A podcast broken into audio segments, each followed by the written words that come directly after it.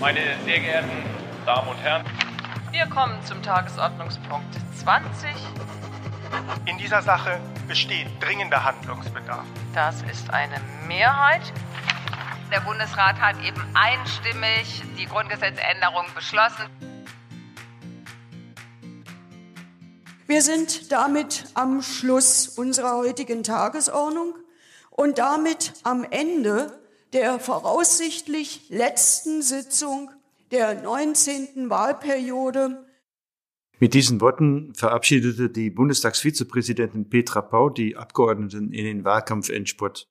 Über die neue Zusammensetzung des Parlaments haben nun vor zwei Wochen Sie, die Wählerinnen und Wähler, entschieden und seitdem dreht sich das Sondierungskarussell.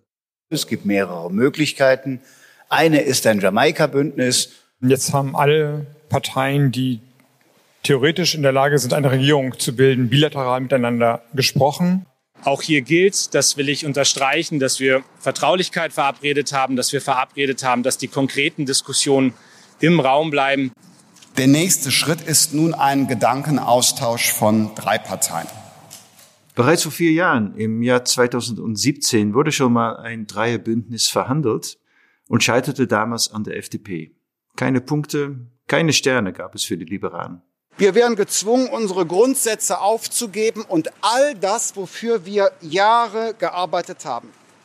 Wir werden unsere Wählerinnen und Wähler nicht im Stich lassen, indem wir eine Politik mittragen, von der wir im Kern nicht überzeugt sind. Es ist besser, nicht zu regieren, als falsch zu regieren. Ja, das war ein Paukenschlag, aus der FDP-Vorsitzende Christian Lindner im November 2017 hier auf den Stufen der baden-württembergischen Landesvertretung vor die Presse trat. Inszenierung oder doch tiefe Überzeugung? Darüber wurde viel spekuliert. Heute stehen wir vor einem neuen Anlauf für eine Dreierkoalition im Bund. Das beschäftigt uns natürlich auch hier im Podcast. Das Bundesratsplenum steht derzeit nicht im Rampenlicht, aber zu kurz kommen soll es natürlich auch nicht. Das Mühlrad der Länderkammer kennt keine Legislaturperioden und klappert verlässlich vor sich hin. Verabschiedet wurde zum Beispiel am letzten Freitag ein neuer Bußgeldkatalog, der manch einem vielleicht neue Punkte beschert. Mit dem Tübinger Oberbürgermeister Boris Palmer habe ich diskutiert, wie sich Sanktionen und Gestaltung bei der Verkehrswende miteinander verbinden lassen. Also bestraft werden soll niemand. Es geht um faire Preise und wer mehr öffentliche Leistungen in Anspruch nimmt, der kann auch mehr dafür bezahlen. Zu den Sternen zu greifen, versucht die Konferenz für die Zukunft Europas. Hier kommen die Bürgerinnen und Bürger zu Wort. Eine Politik des Gehörtwerdens auf europäisch. Ob das funktioniert? Und darüber habe ich mit Dr. Dominik Hirlemann gesprochen. Er ist Senior Expert bei der Bertelsmann Stiftung und leitet das Projekt Demokratie und Partizipation in Europa. Das ist äh, in der Tat ein Mammutprojekt, das sich die europäischen Institutionen hier gemeinsam vorgenommen haben. Dass die Sterne verglühen, bevor sie überhaupt aufgegangen sind, das befürchtet hingegen Clara Füller. Sie ist Vorsitzende der jungen europäischen Föderalisten bei ihr habe ich nachgehakt, warum der jugendliche Optimismus beim Blick auf die Konferenz so sehr ins Schwanken kommt. Was wir vor allem im Vorfeld viel kritisiert haben, war, dass Jugendverbände oder generell Jugendstrukturen nicht mit eingebunden wurden. Mein Name ist Rudi Hochflietz. Ich bin der Bevollmächtigte des Landes Baden-Württemberg beim Bund und wir starten jetzt gemeinsam in die 17. Ausgabe von Drucksache, Punkte und Sterne.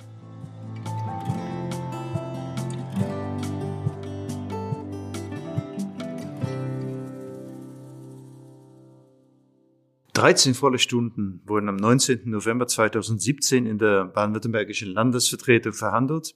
Die letzte Verhandlungsrunde vor dem Paukenschlag fand hier, wo ich gerade diesen Podcast aufzeichne, statt. Direkt neben meinem heutigen Büro. Auch damals war ich in der Landesvertretung dabei, allerdings in alter Funktion als Regierungssprecher für Baden-Württemberg.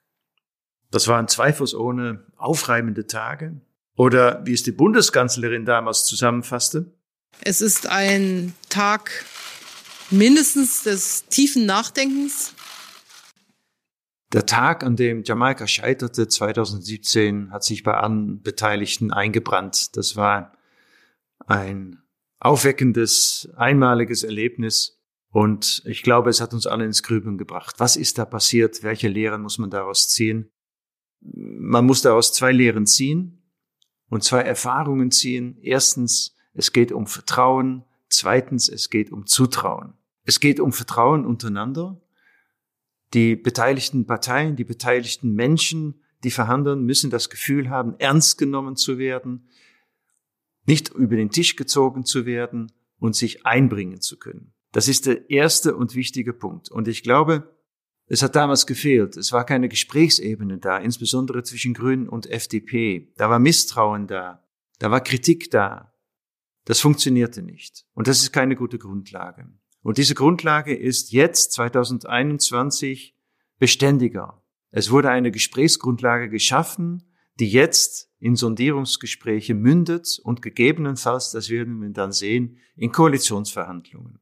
Bei Koalitionsverhandlungen braucht man das Zutrauen, dass man sich darin wiederfindet, dass man sich darin wiederfindet, was am Ende der Koalitionsvertrag ausmacht, mit seinen eigenen Kernthemen und relevanten Anliegen. Das sind die beiden Sachen, die, glaube ich, 2017 zum Scheitern geführt haben. Zu wenig Vertrauen ineinander, zu wenig Zutrauen, insbesondere auf Seite der FDP, sich wiederfinden zu können. Und bin zuversichtlich, weil es hat gut angefangen, dass es diesmal anders läuft und dass Vertrauen und Zutrauen in ausreichendem Maßen vorhanden sind, um zumindest mal die nächsten Schritte zu gehen und Sondierungsgespräche zwischen SPD, FDP und Grünen zu führen. Klar ist, wir konzentrieren uns jetzt auf Sondierungsgespräche rund um die Ampel, also mit SPD, mit FDP und mit den Grünen. Aber Jamaika ist noch nicht ausgeschlossen. Jamaika bleibt eine Möglichkeit, eine Option. Klar ist, die Sondierungsgespräche bestimmen die Schlagzeilen. Während die Drähte um den Reichstag glühen, sorgt die Länderkammer aber unbeirrt weiter. Ununterbrochen tagt der Bundesrat. Es ist nicht die Bundestagswahl, die hier einen Einfluss ausübt. Ein Wechsel in der Länderkammer gibt es logischerweise nur durch Landtagswahlen. Am vergangenen Freitag hat bereits die 1009. Sitzung stattgefunden und dazu kommen wir jetzt.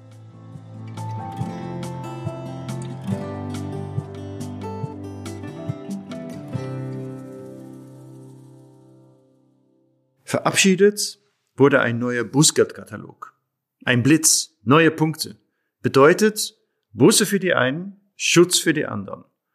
Darum geht es im neuen Sündenregister. Insbesondere um die Verbesserung der Sicherheit im Straßenverkehr im Allgemeinen und für den Rad- und Fußverkehr im Besonderen. Lange wurde zwischen Bund und Ländern darum gerungen. Wir arbeiten seit äh, Ende April daran, dass wir die Bundesländer bitten, von der Bußgeldverordnung her zwei kleine Veränderungen zu machen. Das sagte der Bundesverkehrsminister Andi Scheuer bereits im Mai des vergangenen Jahres. So klein waren die Änderungen natürlich nicht. Vielmehr ging es um die Herausforderung, das veraltete Regelwerk zu entstauben und die schwächsten, aber klimafreundlichsten Verkehrsteilnehmerinnen und Verkehrsteilnehmer zu stärken, den Rad- und Fußverkehr. Dafür hat sich die Landesregierung eingesetzt und der Bundesrat hat nun zugestimmt. Debatten um Raser, Falschparker, Fahrrad, Fußgängersicherheit ist alles wichtig, aber mindestens so wichtig ist natürlich der Kampf gegen den Klimawandel. Das Auto von morgen wird ein anderes sein als heute. Leise und mit regenerativem Strom gefüllt werden sie durch unsere Städte surren. Um eine echte Verkehrswende zu gestalten, müssen die Schützengräben verlassen werden. Es reicht nicht, zu bestrafen, Punkte zu verteilen, sondern wir müssen Mobilität neu gestalten, sanktionieren und gestalten müssen ineinander greifen. Boris Palmer ist einer, der sowohl sanktioniert als auch gestaltet. Seit 2007 ist er Oberbürgermeister der Stadt Tübingen. Und er will Tübingen bis 2030 klimaneutral machen. Der Verkehr spielt dabei eine entscheidende Rolle. Und mit ihm will ich heute sprechen. Boris, schön, dass du im Podcast dabei bist. Danke für die Einladung. Ja, auf deinen Social Media Kanälen bist du munter unterwegs. Podcast-Beiträge kenne ich nur wenige von dir. Und der letzte war ein Podcast-Beitrag zur Stadtbahn in Tübingen. Hat dir nicht so viel Glück gebracht. Am Sonntag vor zwei Wochen bist du mit der Stadtbahnidee beim Bürgerentscheid zumindest mal gescheitert. Was ist deine, deine äh, Analyse? Warum wehren sich die Tübingerinnen und Tübinger gegen dieses Projekt? Da gibt es viele Gründe, aber ich glaube, einer ist ganz zentral. Wir hätten die Baustelle und die Nachteile in der Stadt, die Vorteile dieser Regionalstadtbahnstrecke, also der Verbindung der vielen Gemeinden im Umland mit den Arbeitsplätzen bei uns in Tübingen, liegt aber bei denen, die gar nicht mit abstimmen dürfen. Hätten wir im Landkreis Tübingen einen Bürgerentscheid gehabt, hätte sich die Mehrheit für diese Strecke ausgesprochen. Das wissen wir aus Befragungen. In der Stadt war es umgekehrt. Ich muss eigentlich eher äh, sagen, dass ich meine Tübingerinnen und Tübinger äh, gerne dafür lobe, dass 43 Prozent sich für ein Projekt ausgesprochen haben, von dem sie selber kaum Nutzen haben, das in erster Linie dem Klimaschutz und den Einpendlern Vorteile bringt. Das würde wahrscheinlich in anderen Städten noch schlechter ausgehen. Deswegen habe ich übrigens auch nie erwartet, dass wir diesen Bürgerentscheid gewinnen können. Ist die Idee jetzt komplett gescheitert mit der Stadtbahn ähm, oder siehst du noch eine Perspektive? Hm, die Stadtbahn hat zwei Teile. Das eine ist das Projekt, die leider oft völlig veralteten Schienenstrecken bei uns in der Region auszubauen. Da sind viele noch auf dem Stand von 1890. Da muss erstmal Strom hin, da müssen neue Haltepunkte hin, genug zu tun. Und möglicherweise gibt es noch einen zweiten Zeitpunkt, wo man dann, wenn Vorarbeiten geleistet sind, die Frage stellt, sollten die Züge nicht doch dahin fahren, wo die Leute wirklich hin wollen, nämlich direkt zum Arbeitsplatz. Kann man aber heute noch nicht absehen. Okay, lass uns mal ein bisschen größer, größer denken und äh, über Tübingen hinaus. Ich habe vorhin gesprochen von Sanktionieren und Gestaltung bei der Verkehrswende. Beides muss ineinander greifen. Jetzt ist ein gestaltendes Element, zumindest für Tübingen, in äh, weitere Ferne gerückt, zumindest in einem Teil. Beide Elemente, Sanktionierung und Gestaltung, wie greifen die ineinander bei der notwendigen Verkehrswende, wenn wir Klimaschutz auf den Weg bringen wollen? Ja, das in, heißt ja im Fachchinesisch Push and Pull.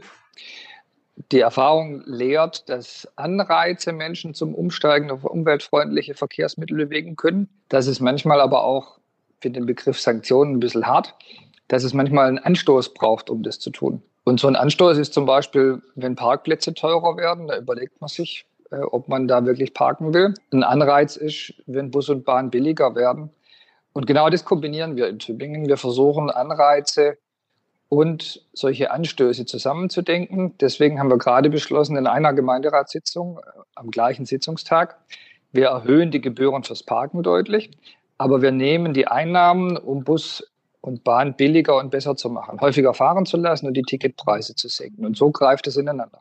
Ich rede gerne von der, von der Kopierfähigkeit äh, die Ideen, um global den Klimaschutz voranzubringen. Das heißt, also ein Wirtschaftsstandort wie Baden-Württemberg muss zeigen, dass Klimaschutz und Prosperität Hand in Hand gehen können. Ja, dann wird's interessant, weil dann gehen andere Regionen der Welt vielleicht auch auf diesen Weg mit.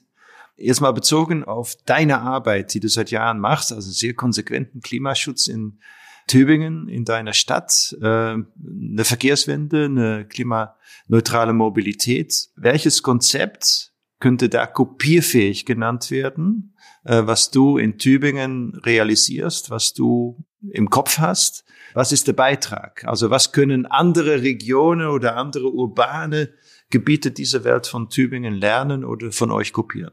Das kann man am besten mit zwei Zahlen beschreiben. Seit 2008 haben wir in Tübingen 35 Prozent mehr sozialversicherungspflichtig Beschäftigte. Das ist die am stärksten wachsende Stadt in Baden-Württemberg und Baden-Württemberg entwickelt sich ja auch sehr positiv. Und auf der anderen Seite haben wir bei den CO2-Emissionen auch einen Spitzenplatz, aber die andere Rechnung, nämlich 35 Prozent Einsparung pro Kopf im gleichen Zeitraum. Und ich glaube, das ist das, was kopierfähig sein könnte, nämlich dass man Wohlstand und Klimaschutz zusammenbringt. Die Alternative wird übrigens in der Stadt häufig diskutiert, jetzt gerade wieder intensiver. Ähm, können wir nicht endlich aufhören zu wachsen? Können wir nicht endlich den Wohlstandszuwachs stoppen und das Klimaproblem durch Verzicht lösen? Die Option gibt's, könnte man theoretisch so machen. Ich glaube aber, dass sie in der Demokratie selten mehrheitsfähig sein wird.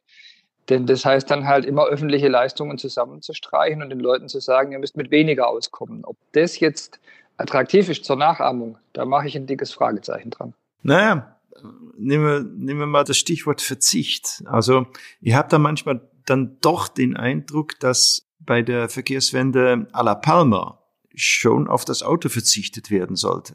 Jetzt ist aber, wenn ich mir meinen Ministerpräsidenten anhöre, der sagt ja immer, wenn äh, das Auto emissionsfrei läuft, ist es völlig in Ordnung. Da kann man ja nichts dagegen haben. Ein klimaneutrales Auto ist ein gutes Auto. Ähm, das leuchtet, das leuchtet mir natürlich schon ein. Ja, ist diese Stadtbahndebatte, die ihr hattet. Äh, jetzt hast du die Parkgebühren deutlich erhöht. Jetzt machst du auch noch einen Unterschied mit den SUVs.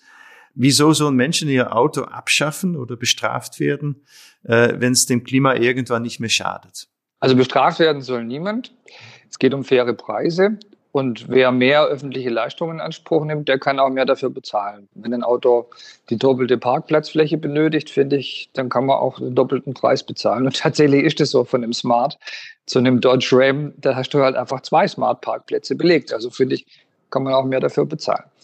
Die andere Frage mit dem Verzicht würde ich so beantworten. Ähm, wenn allein ein Auto nicht zu besitzen oder zu benutzen einen Verzicht darstellt, dann plädiere ich an der Stelle in den Städten für Verzicht. Aber nicht so sehr wegen des Klimaschutzes, auch, hat durchaus Vorteile, aber äh, vor allem wegen des Platzbedarfs. Also historische Städte jedenfalls sind gebaut. Und wenn wir immer mehr Autos dort unterstellen, dann müssen wir entweder sauteure Tiefgaragen bauen. Das macht das Wohnen immer teurer. So ein Tiefgaragenstellplatz ist 30.000, 40.000 Euro mittlerweile.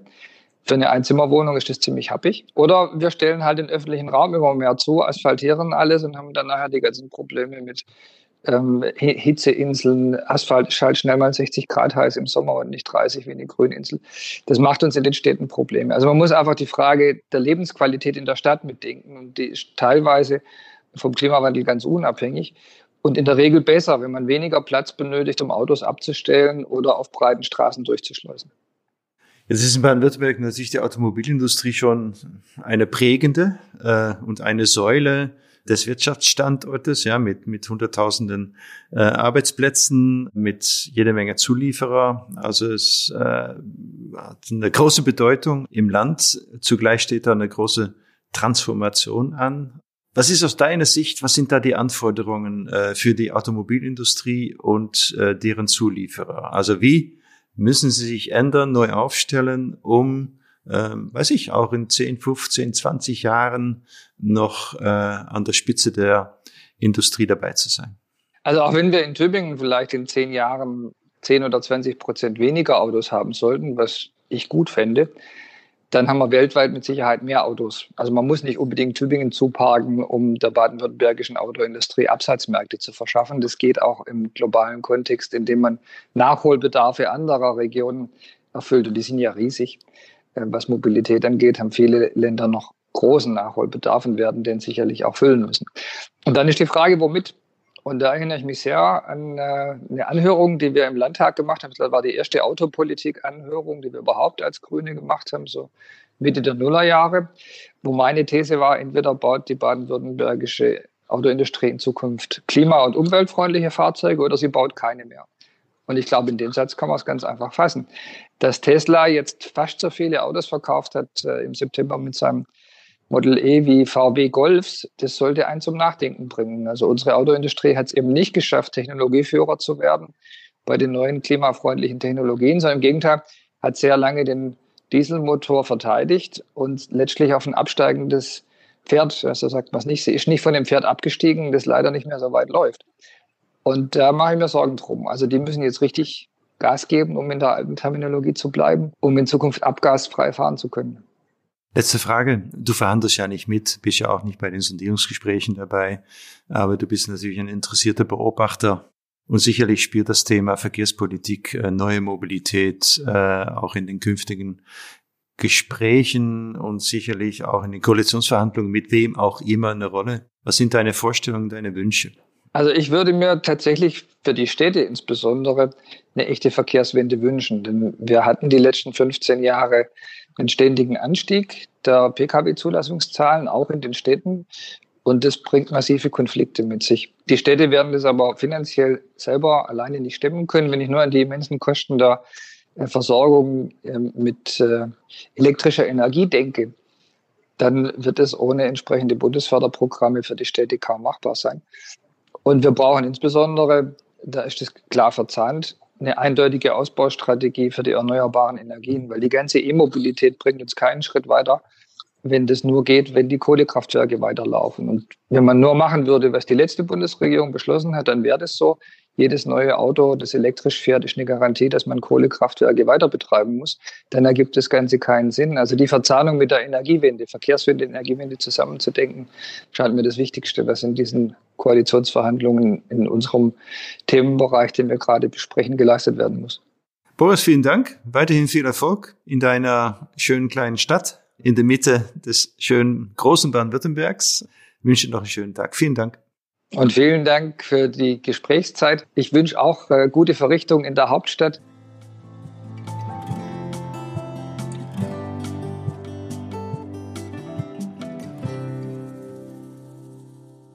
Die Stärkung der Wirtschaft, sozialer Gerechtigkeit, Beschäftigung, Bildung, Jugend, Kultur, Sport, Digitalisierung, demokratische Werte, Rechtsstaatlichkeit, Sicherheit, Klimawandel, Umwelt, Gesundheit, Migration, die Europäische Union macht diese Tage einen gewaltigen Rundumschlag. Sie wird zuhören, näher an ihre Bürgerinnen und Bürger heranrücken, gemeinsam mit ihnen Reformen anstoßen, kurzum insgesamt demokratischer werden. Leisten soll dies die sogenannte Konferenz zur Zukunft Europas. Ein Bürgerbeteiligungsforum oder vielmehr noch ein politisches Gremium, das fast 20 Jahre nach dem ersten Europäischen Konvent über genau das diskutieren soll, was ihr Titel verspricht. Die Zukunft Europas. But I do believe that this conference is a real opportunity to bring Europeans together and to rally around a common ambition for our future, just as previous generations did. And we should also not underestimate the power of good that it could do for people individually and for society as a whole. The point is that the European Union must be whatever Europeans want it to be. Sagte Kommissionspräsidentin von der Leyen, verbunden mit einer ordentlichen Portion Pathos auf der Eröffnungsfeier der Konferenz im Mai. Die übergeordnete Botschaft The Future is in your hands, die Zukunft ist auch in deinen Händen, soll die Leute zum Mitmachen animieren. Das, was die Europäische Union macht, ist für uns in Baden-Württemberg nichts Neues. Eine Politik des Gehörtwerdens. So hat es Ministerpräsident Kretschmann 2010 so schön gesagt. Gehört zu Baden-Württemberg wie Schiller, der Schwarzwald oder Daimler. Es ist unser fester Anspruch, dass jedes wichtige Gesetz vom Bürgerforum begleitet wird.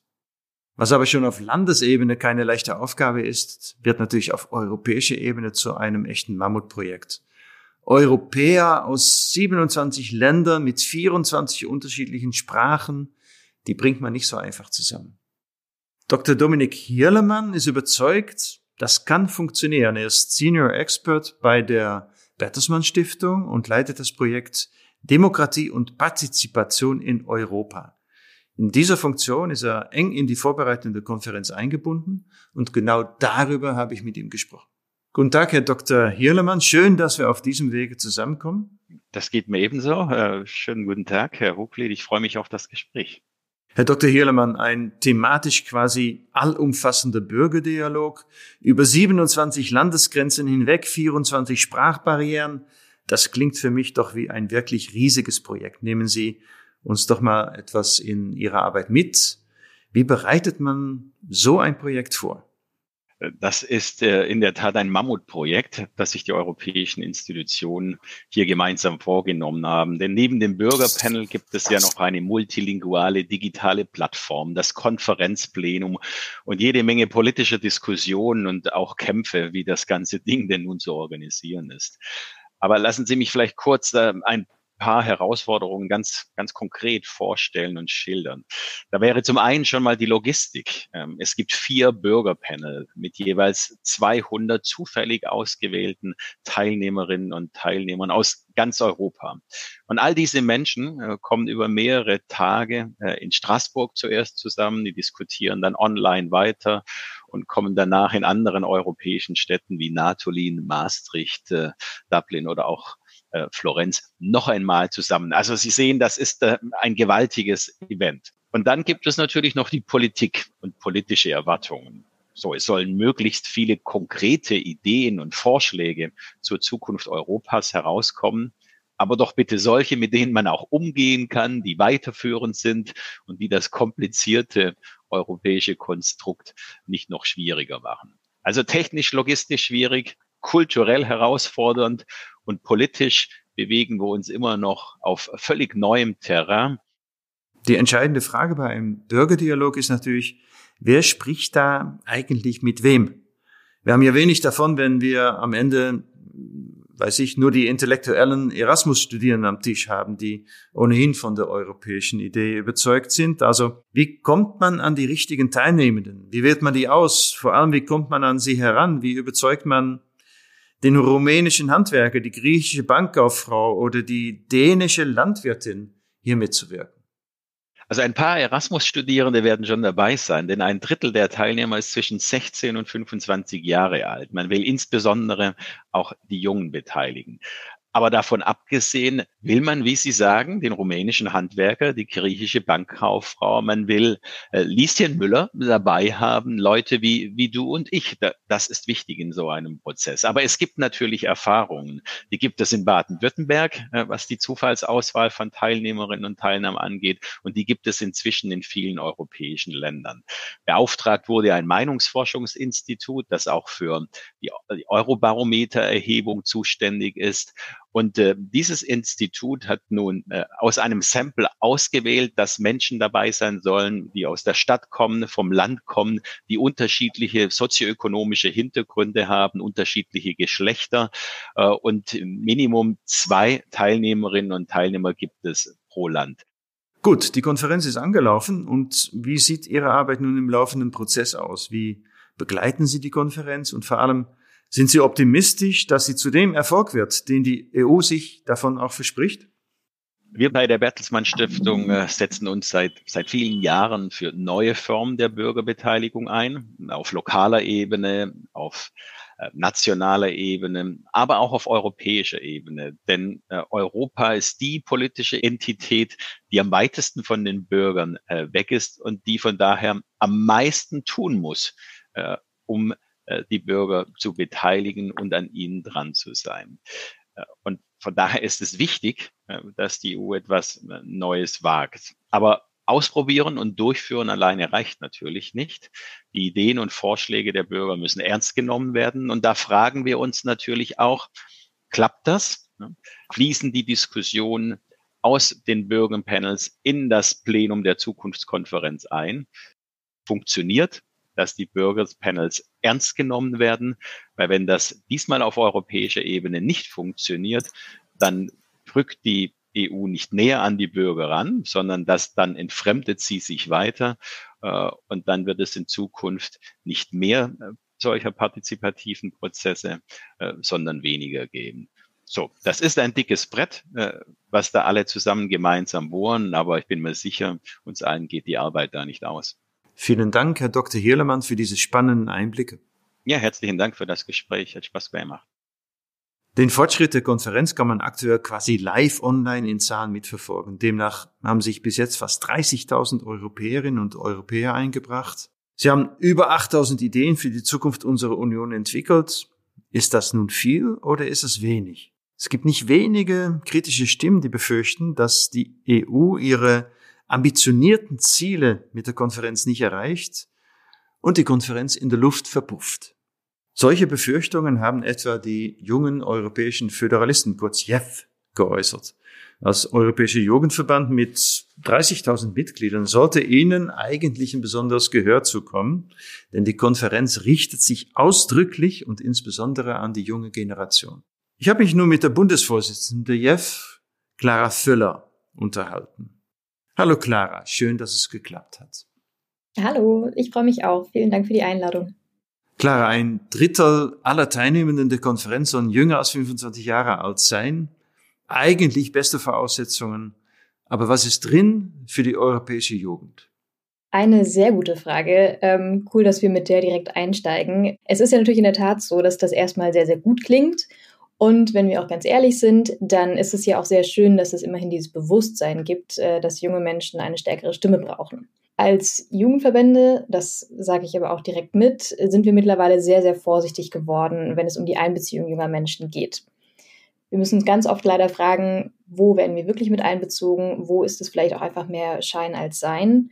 Und wenn wir auf die Zukunftskonferenz schauen, dann lohnt sich hier vor allem auch nochmal ein Blick in die Struktur und in den Aufbau der Konferenz. Was wir vor allem im Vorfeld viel kritisiert haben, war, dass Jugendverbände oder generell Jugendstrukturen nicht mit eingebunden wurden. Das wäre sehr, sehr sinnvoll gewesen, um beispielsweise auch gewisse Vorbereitungen äh, der Bürgerinnen und Bürger auf die Konferenz zu begleiten, zu betreuen, hier einfach unsere Erfahrungen mit einzubringen. Dass das bisher so gar nicht berücksichtigt wurde, ähm, finden wir sehr, sehr schade. Die Konferenz hat insgesamt eine lange Vorlaufzeit hinter sich. Die Einigung zwischen Parlament und Rat über die Rahmenbedingungen haben sich ziemlich in die Länge gezogen. Und nachdem der Kompromiss dann endlich über die Bühne ging, habt ihr euch als Verband ziemlich enttäuscht gezeigt. Warum eigentlich? Genau, es gab diese ganz, ganz lange Vorlaufzeit und in der wurde sehr viel verhandelt. Ähm, man konnte richtig beobachten, dass es typische Tauziehen von EU-Institutionen war und da ging es lange um die Frage, wer denn nun eigentlich den Vorsitz dieser Konferenz hat. Am Ende konnte man sich nicht einigen, deswegen ist das passiert, was in der EU so oft passiert. Wir haben einen Vorsitz, der aus äh, Vertretern, äh, Vertreterinnen aller drei Institutionen besteht und das schwächt natürlich erstmal die Konferenz selbst, weil dieses Tauziehen sich auch jetzt fortsetzt äh, in, im Konferenzablauf. Wir sind auch sehr skeptisch darüber, dass beispielsweise die Konferenz stark gekürzt wurde. Sie war auf zwei Jahre vorgesehen. Nun ähm, ist sie auf ein Jahr gekürzt worden. Das sehen wir sehr, sehr kritisch, denn schauen wir in die einzelnen Mitgliedstaaten, dann beobachten wir, dass die Kampagne zur Konferenz fast gar nicht existiert, dass die Bürgerinnenbeteiligung, die ja so gewünscht ist, ähm, auch sehr, sehr, sehr gering ist. Und zusätzlich ähm, wurde auch sehr, sehr lange über die Frage gestritten, inwiefern die Konferenz dann am Ende auch wirklich etwas verändern kann und inwiefern sie ein Instrument wird, um die EU zu reformieren. Reformen, die aus unserer Sicht dringend nötig sind. Wir haben jetzt in der Abschlusserklärung ganz vorsichtig noch nicht mal das Wort Vertragsveränderung mit drin wohl aber mehr oder weniger die Einigung, dass man diese Vertragsveränderungen nicht ausschließt. Das ist der Strohhalm, an dem wir uns gerade festhalten und an dem sich ganz, ganz viele gerade festhalten. Und das ist, wenn man da ehrlich ist, auch ein sehr, sehr kurzer Strohhalm. Wie nimmst du die ersten Monate der Konferenz wahr? Als Bürgerin so gut wie gar nicht.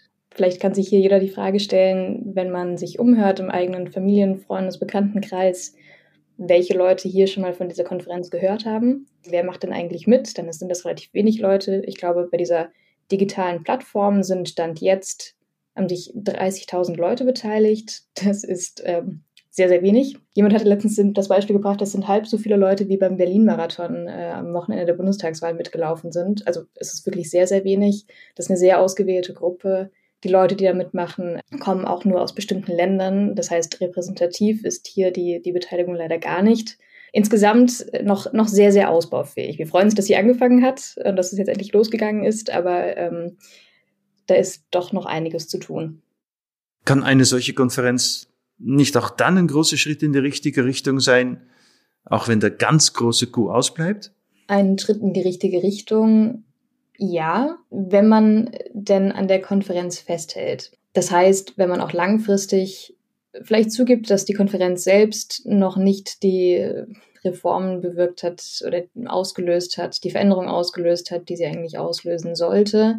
Wenn man dann die Konsequenzen zieht und sie beispielsweise in einen Konvent, so wie wir ihn fordern, münden lässt und auch einfach das Thema Bürgerinnenbeteiligung das ist, vielleicht kann ich an der Stelle kurz einen kleinen Punkt bringen. Das ist einer der Gründe, warum wir als JEF schon so lange und so stark mehr europäische Demokratie fordern. Durch ganz äh, verschiedene Sachen, durch, durch ein Initiativrecht im Europaparlament, durch wirklich europäische Wahlen. Ich könnte jetzt noch lange weitermachen, das lasse ich jetzt an der Stelle, aber das ist so ein zentraler Punkt, wenn man Europa wirklich stark machen möchte und, und auch zukunftsfähig machen möchte, dann muss man die Bürgerinnen und Bürger Europas mit einbeziehen. Und zwar dauerhaft in einem verstetigten Prozess, der ihnen auch wirklich eine starke Stimme gibt. Zum Abschluss, liebe Clara, vielleicht kurz auf den Punkt gebracht. Was sind deine Wünsche, deine Forderungen für den weiteren Verlauf der Konferenz? Was muss passieren, damit die EU diese ja doch große Chance tatsächlich erfolgreich nutzt? Auf der einen Seite ganz klar muss diese breite Beteiligung durch die Bürgerinnen und Bürger gewährleistet werden. Und Die wiederum kann nur funktionieren, wenn wir einerseits da auch die Bundesregierung beispielsweise haben, wenn wir jetzt auf Deutschland schauen, aber europaweit eben die, die Institutionen selbst, die dafür Sorge tragen, dass diese Bürgerinnen und Bürger auch einbezogen werden, dass sie von der Konferenz hören. Das kann nicht nur Aufgabe vom Europäischen Parlament sein, das kann auch nicht nur Aufgabe sein, die ähm, jetzt an Organisationen und Verbände abgetreten wird. Da braucht es einfach mehr Bemühungen. Das wiederum kann nur funktionieren, wenn die Konferenz nicht im nächsten Frühjahr wieder aufhört.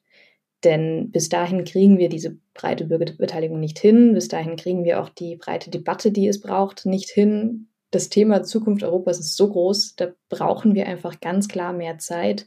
Und abschließend aber eben auch, dass es Vertragsveränderungen geben wird und dass es nicht nur Vertragsveränderungen sind, sondern am Ende des Tages wirklich große Reformen, die die Institutionen reformieren, die die Funktionsweise der EU reformieren, und zwar so, dass sie die EU handlungsfähiger und stärker und demokratischer machen.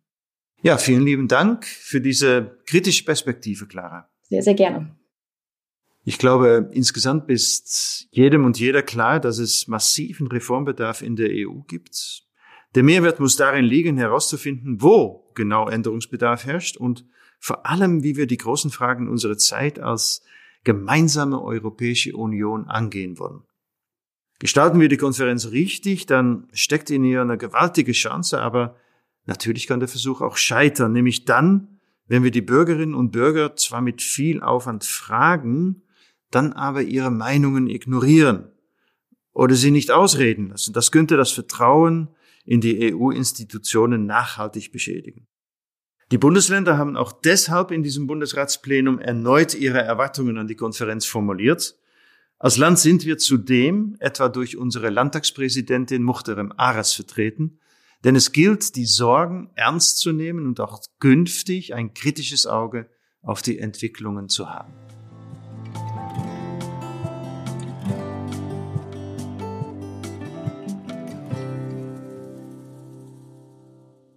Denkbar heißt aber ausdrücklich, dass der Keks noch lange nicht gegessen ist. Und der Drops ist noch nicht gelutscht. Alle schauen auf die Sondierungsgespräche, die in den nächsten Tagen und vielleicht Wochen in Berlin stattfinden und sind gespannt. Gespannt, wann der weiße Rauch über der Bundeshauptstadt aufsteigt, Koalitionsverhandlungen beginnen und wann die nächste Bundesregierung in Amt und Würde ist. Das war die 17. Folge von Drucksache, dem Podcast der Landesvertretung Baden-Württemberg. Vielen Dank, dass Sie dabei waren. Wir hören uns. Ich wünsche Ihnen allen viel Kraft gute Nerven und vor allen Dingen bleiben Sie gesund. Herzlichen Dank.